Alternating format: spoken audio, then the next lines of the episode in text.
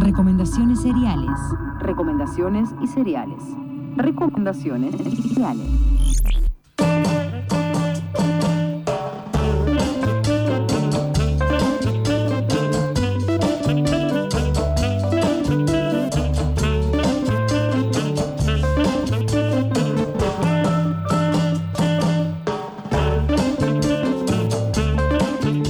y 36 de la mañana.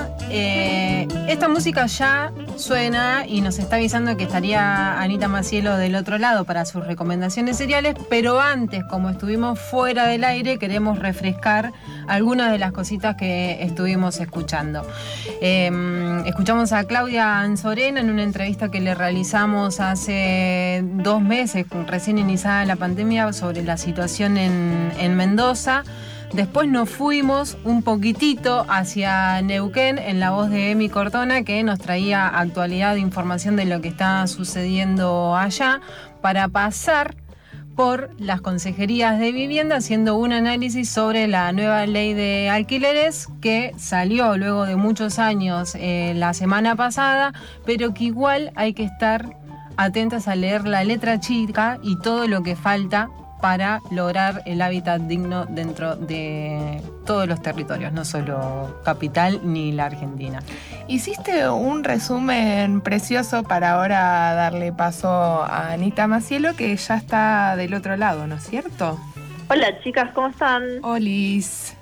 Justamente escuché la, la nota La Rula y estoy haciendo mi pedido a la casona de esta semana. Ah, nos parece muy bien y gracias porque me, olvi- acordar. me olvidé de decir la rula con eh, pedido ya, que es una, en medio de la emergencia cultural que estamos atravesando, es una de las maneras para poder subsistir y sobrevivir, como tantos otros espacios, como de paso pasamos el chivo, la minga cultural y el archibrazo también. Sí, igual no es pedido ya, es casona ya. Sí, pedido ya es como la plataforma que, que no. Que no bueno. tendríamos que estar pidiendo. Claro. Pero bueno, ya hiciste tu pedido de la casona. ¿Qué vas a Sí. comer? ¿Puedo saberlo? Yo eh, soy muy fan de las hamburguesas de lentejas Sí, uy, qué rico. que vienen con su pancito y eh, pizzas, prepizzas. Bien. Está muy bien. Va bien para que sea una cocina fácil y rica. Sí, sí, sí, sí. Y está bueno tener en el freezer, así cuando necesitas, eh, estás apurada para comer o lo que sea, y recomiendo. Re. Bueno, dentro de las recomendaciones habrá comida también. Sí, sí, también. bueno, y hablando de las recomendaciones, ¿no? Eh, sí, hoy en realidad vieron que este espacio es un poco déspota, digamos. O sea, hablo de lo que se me antoja, básicamente. Bien. ¿No? Eh, tengo que decir que, eh, voy a decirlo en otros términos, me dan mucha libertad en programa. Eh, así que medio que con la excusa de una efeméride de la semana pasada, Sí. eh, elegí recomendar y hablar de, de un tema que a mí me convoca especialmente. La semana pasada, el día 9 de junio específicamente, fue el Día del Archivo, el Día Internacional del Archivo. Entonces, eh, me pareció como una hermosa excusa, por un lado, para poner en, en valor el, el increíble trabajo de justamente de las trabajadoras y trabajadores de los archivos, titánico, pero también un poco para hablar de los archivos, ¿no? Sí. Sí. Eh, y después van a venir la parte de las recomendaciones, les prometo. Eh, pero primero, eh, hablar un poco de qué es un archivo y cuál es su función, ¿no? Eh, en general, digamos, la función principal de los archivos es resguardar el, tetimo- el testimonio de actividades humanas, o de toda la actividad humana, ¿no? Un poco pretencioso quizás en, en su función. Pero bueno, vamos a decir que en nuestra eh, vida cotidiana o en, o en- en lo más terrenal tienen esta función, por un lado, de resguardar eh, la memoria de una sociedad, eh, son como esa parte de nuestro cerebro colectivo y social, ¿no? que se ocupa de guardar, eh, también de las memorias institucionales, en el caso de que, porque puede ser también un archivo institucional, y otro rol muy importante y quizás el menos popular es la garantía de derechos, ¿no? A partir de los archivos. Ujú. Eh, es muy importante esta función en, en los archivos porque son quienes aportan y, y, y tienen un rol fundamental en lo que llamamos la construcción de la identidad de una sociedad. Cuando yo, cuando yo estaba estudiando tenía un profesor que es un especialista en archivos muy importante que se llama Joan Boada, que yo lo quería mucho, mucho, porque es un gran, gran profesor, es un gran profesor. Y él siempre contaba al principio de sus conferencias que el imperio romano, en, su proyecto de, dominar todo el mundo conocido, una de las principales cosas que hacía cuando llegaba a, nuevos lugares que conquistaba era destruir eh, archivos y bibliotecas. ¿no? Eh, y él decía, bueno, preguntémonos por qué hacían esto. Era una estrategia, ¿no? O sea, si no hay identidad, es mucho más fácil conquistar a un pueblo. Claro, borrándole la historia también. Exactamente, ¿no? Por eso también se eliminaban monumentos y se construían monumentos romanos, ¿no? Había como una búsqueda muy específica en eso, no era simple vandalismo, vamos a decir, ¿no?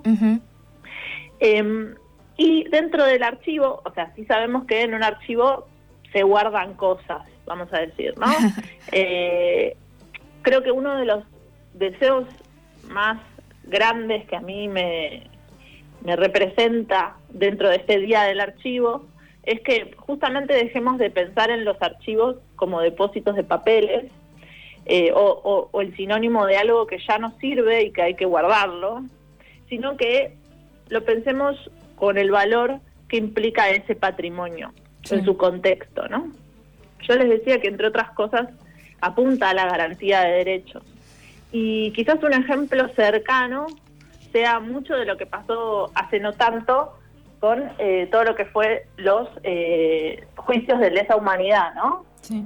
Eh, en esos juicios, una de las cosas que se hizo fue apuntar eh, y volver y recuperar, investigar qué había en muchos archivos que pudieran colaborar en, los juicios. Claro.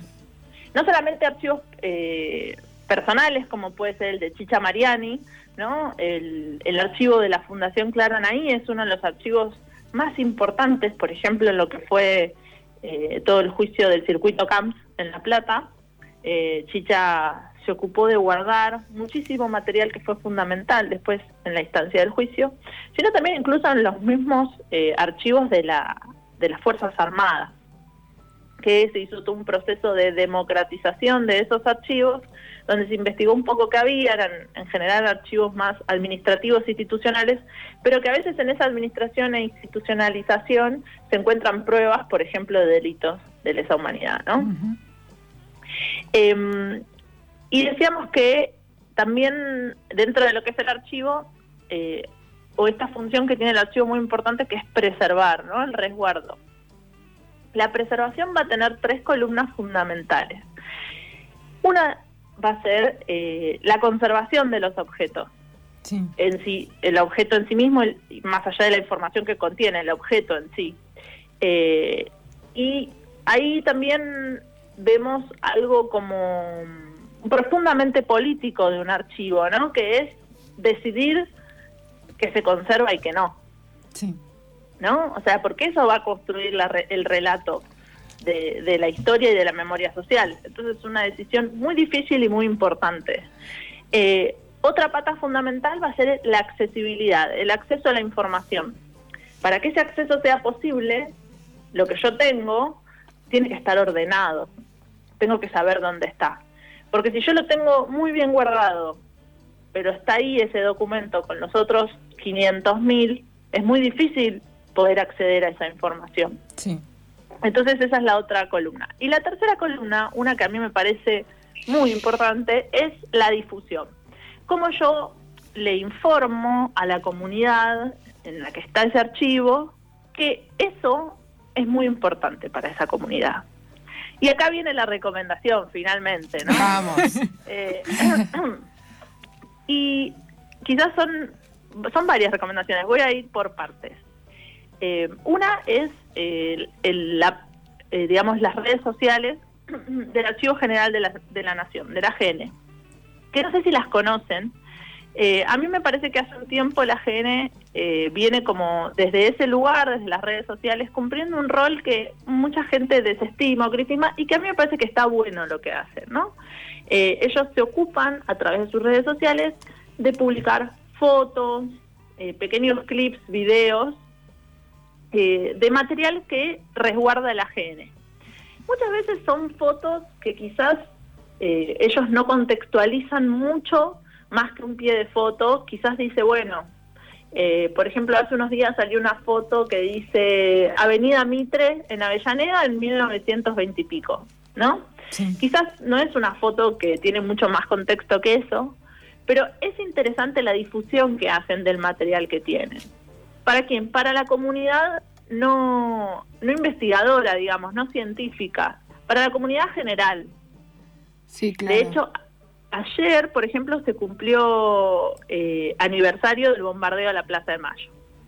Un hecho muy importante mm. de nuestra historia y que quizás, no, no sé ustedes, pero por ejemplo, a mí en la escuela ni siquiera se habló de eso. No, tal cual. Sí, como un hecho no, no quizás tan relatado desde la historia oficial o de la que vemos en la escuela. Hicieron una selección de fotos súper interesante sobre el bombardeo, ¿no? Es una forma también de visibilizar, de contar desde otro lugar. Em, sí, ahora justo las estábamos viendo y son increíbles las imágenes aparte. Sí, a mí cuando arrancaste con la columna y hablabas de la, de, la importante, digamos, de la preservación y de, la construcción de la identidad, eh, automáticamente lo relacionaba con lo habitacional donde muchas veces bajo el nombre del progreso se tiran abajo edificios y fachadas y que hablan de la identidad de un territorio, justamente se tiran abajo para eh, poder hacer eso, avanzar con otras cosas, conquistar y em, no, no mencionar y no traer a la memoria lo que funcionó o, lo que se fue trabajando. Sí, la historia de esa ciudad. Y hace unos años atrás, una arquitecta que trabaja, es urbanista, es docente de la facultad y trabaja con la parte de audiovisuales y, de registro eh, fotográfico de la Facultad de Arquitectura, había hecho para el Bicentenario un fotomontaje donde superponía, y era impresionante también, porque superponía y fusionaba una foto de la actualidad de una esquina determinada de la capital con lo que era esa esquina hace 100 años atrás. Entonces, esa fusión que de repente, yo me acuerdo de la, mm, la, parte de Puerto Madero, ver esa fusión de lo que era y lo que implicaba a nivel social y comunitario, toda esa zona del río y lo que está ahora como ciudad y para quién es esa parte de la ciudad, era impactante y era un registro histórico que eh, te llega quizás mucho más desde lo visual que si te lo cuentan o, o te lo querés imaginar. Totalmente, son como diferentes estrategias, ¿no? Para poner en valor eso. Incluso esto que decís, que es lo, lo que conocemos como gentrificación, ¿no? Eh, porque, no, digamos, hoy dentro de un archivo las cosas que resguardamos son patrimonio material, ¿no? Pero también hay otra parte que es lo que llamamos el patrimonio inmaterial, que tiene que ver con esas cosas que quizás se cuantifican de otra forma. Por ejemplo, la gentrificación o esta modificación eh, de un barrio en, que era de casas bajas en un barrio de Torres, una de las cosas, por ejemplo, que modifica es la relación de los vecinos. Sí, la, la relación que vos tenés con el comerciante, los tipos de comercios que hay en ese barrio. Digo, todo eso pertenece a, a, la parte del patrimonio inmaterial que llamamos, pero que también es parte patrimonial del relato de la ciudad, ¿no? Eh, justamente, por ejemplo, la tribu, que está en el barrio de Almagro, un barrio históricamente de fábricas, ¿no? Y obrero, vamos a decir. Eh, y muchos de esos todavía lo podemos ver. Eh, por suerte tenemos eh, un, ejemplo muy importante del barrio todavía, que es el IMPA, ¿no? Como testimonio de eso. y muchos de los edificios que se hicieron, se hicieron respetando esas fachadas y esa estructura. Eh, de hecho, la tribu misma era un, hotel familiar, ¿no? Donde vivía esa gente que venía a trabajar también. Eh, y que eh, la parte de la fachada está prácticamente igual, bueno, con un mural, ¿no? Eh, pero constructivamente está igual, digamos. Eh, y, y también en esto que vos decías, justamente introduce una herramienta que es del último tiempo y que yo vengo a demonizar, que es la digitalización. Sí. ¿no? Eh, esto de la posibilidad de poder proyectar imágenes está relacionado con haber digitalizado esas imágenes. Claro. ¿Y por qué digo que yo vengo a demonizar? Porque la digitalización muchas veces, para quienes trabajamos en archivo, viene como un planteo que es la solución a todos nuestros problemas, ¿no? Digo yo, pero la realidad es que no. Digamos, nadie le puede discutir la digitalización, eh, su capacidad de accesibilidad. Es decir, yo puedo subir hoy un archivo y mm, un archivo fotográfico y alguien lo puede consultar aunque esté en Salta en este momento. No necesita venir acá y eso es muy importante, ¿no? Sí. Eh, pero si yo no resguardo los originales, o sea, lo- los materiales digitales son tienden a, a volverse obsoletos muy rápidamente. Entonces, ¿qué es la diferencia que quizás encontramos con una imagen física? O sea, yo trabajo con fotografías que tienen más de 150 años y podemos verlas. Yo creo que casi que les garantizo que ninguna foto digital que saquemos hoy va a durar tanto tiempo. No. Después hay que ver si me pueden venir a reclamar dentro de 150 años. ¿no? Seguramente no, pero eh, digamos, la materialidad, o sea, la experiencia de esa materialidad sabemos que perdura, que eso no pasa, digamos, con lo digital. Sí, que lo digital también no empañe ese trabajo material y que se resguarden ambas cosas, digamos. Exactamente.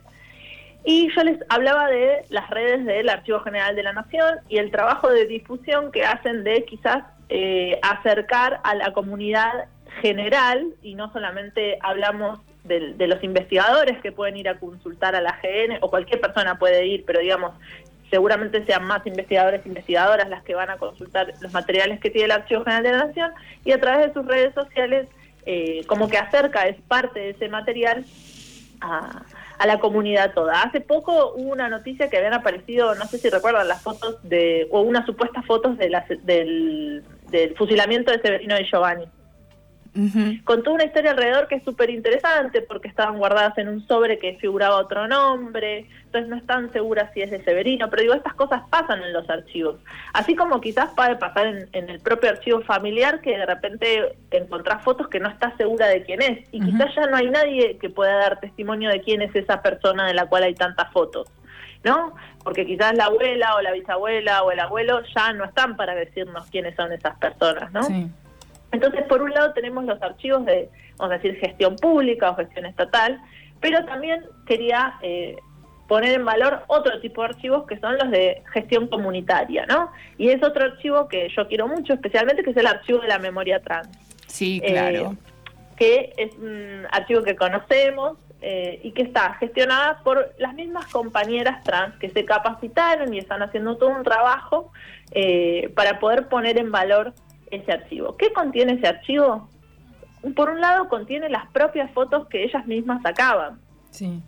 y que una de ellas eh, fue resguardando porque, mm, eh, digamos, el- las, las chicas del archivo tienen más o menos 60 años, eh, es decir, son personas grandes, pero sabemos que la expectativa de vida, ellas mismas se nombran como sobrevivientes porque sabemos que la expectativa de vida de, de mujeres trans no es más de 35 años. Sí.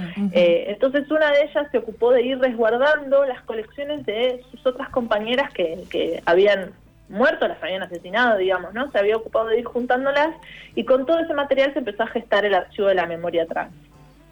¿Por qué es interesante este proyecto también?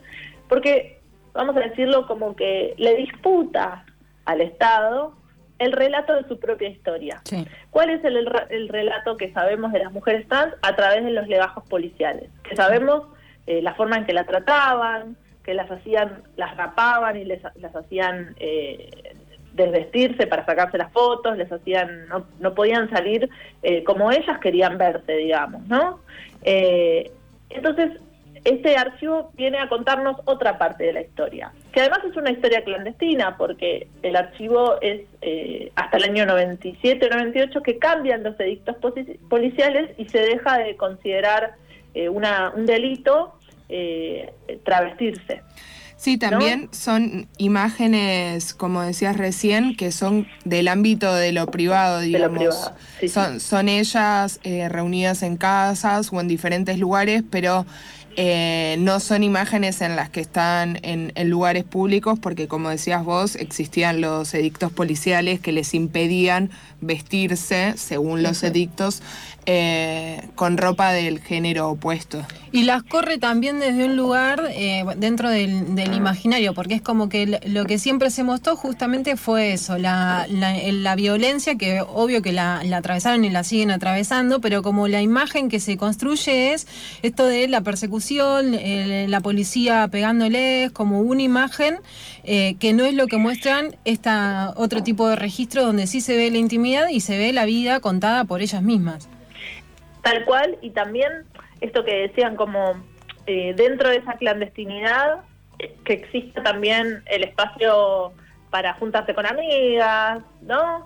Eh, bueno, hay muchas fotos de un momento muy importante para ellas, que es el carnaval, que era el único momento del año que, que podían salir, digamos, sin, sin correr riesgo de que se las lleven presas, eh, vestidas como ellas quieren. Y, y es, digamos, hay fotos como desde el año 30 en el archivo, y justamente lo que decía es, bueno, ellas son, se apropian de ese relato y lo sacan a la luz, ¿no? Y deciden ser protagonistas de ese relato. Nosotras contamos nosotras mismas como, como vivimos eh, eh, eh, en nuestra vida, nuestra cotidianidad y también lo social. Incluso hay también como un archivo de revistas, eh, como mucho material relacionado a la memoria trans, eh, incluso reivindicando sus, eh, sus referentas ¿no? en ese camino. Y también la difusión, gran parte del archivo de la memoria trans es a través de las redes sociales y de exhibiciones, digamos, de redes sociales ahora que, bueno, que no podemos ir a otros lugares, digamos, ¿no?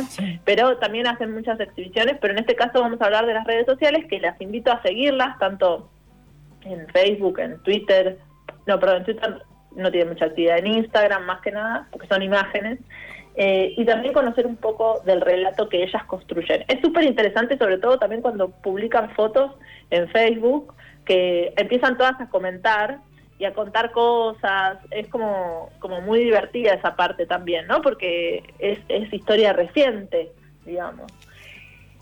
Y por último, eh, que ya es la hora, sí. les eh, dos también películas que hacen un uso interesante del material de archivo. Sí. Eh, una es Cuatreros de Albertina Carri, que es una película que ella, eh, digamos, es una película que está perdida, que era de su papá, que no se sabe dónde está, se perdió, se, o la prendieron fuego, no se sabe, y ella reconstruye, lo voy a poner entre comillas, aunque ustedes no me ven, esa película con material de archivo de cine que llamamos huérfano, ¿no? Que nadie sabe quién es el autor a veces. Eh, y por otro lado, una película que hablamos acá, que es Ausencia de mí, una película de Medina Terribli, que es eh, justamente la parte del exilio de Cita Rosa, pero lo interesante de esa película, más allá de que la peli es hermosa y el uso que hace el archivo, es que muestra parte del trabajo de archivo, ¿no? Que hay desde un cenicero que le pertenecía a él hasta un adorno que es como un loro gigante, digamos, ¿qué, qué es lo que conforma un archivo, no? A veces pueden ser cosas que ni pensamos.